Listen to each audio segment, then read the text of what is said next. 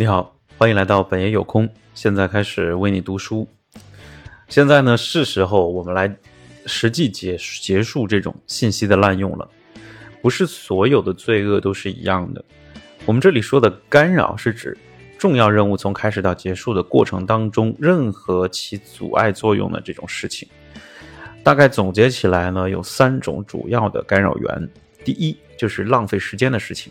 有些事情啊是可以直接忽视的，比如说常见的浪费时间的时间的事情呢，就是不重要的会议、讨论、电话、上网、发邮件等等。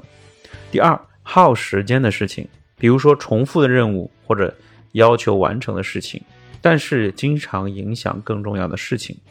后面有几个你比较熟悉的例子，比如说收发邮件、打电话、客户的服务，比如说订单服务、产品咨询服务。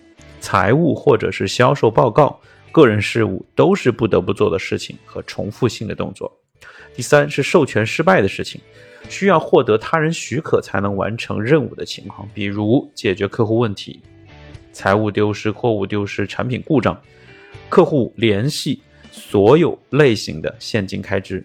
那么，让我们逐个分析并抵抗上述三种干扰的办法。啊，下一章呢就是叫做。啊，浪费时间的事情，成为一个无知者。那么这一次呢，就到这里，谢谢大家，我们下次再见喽，拜拜。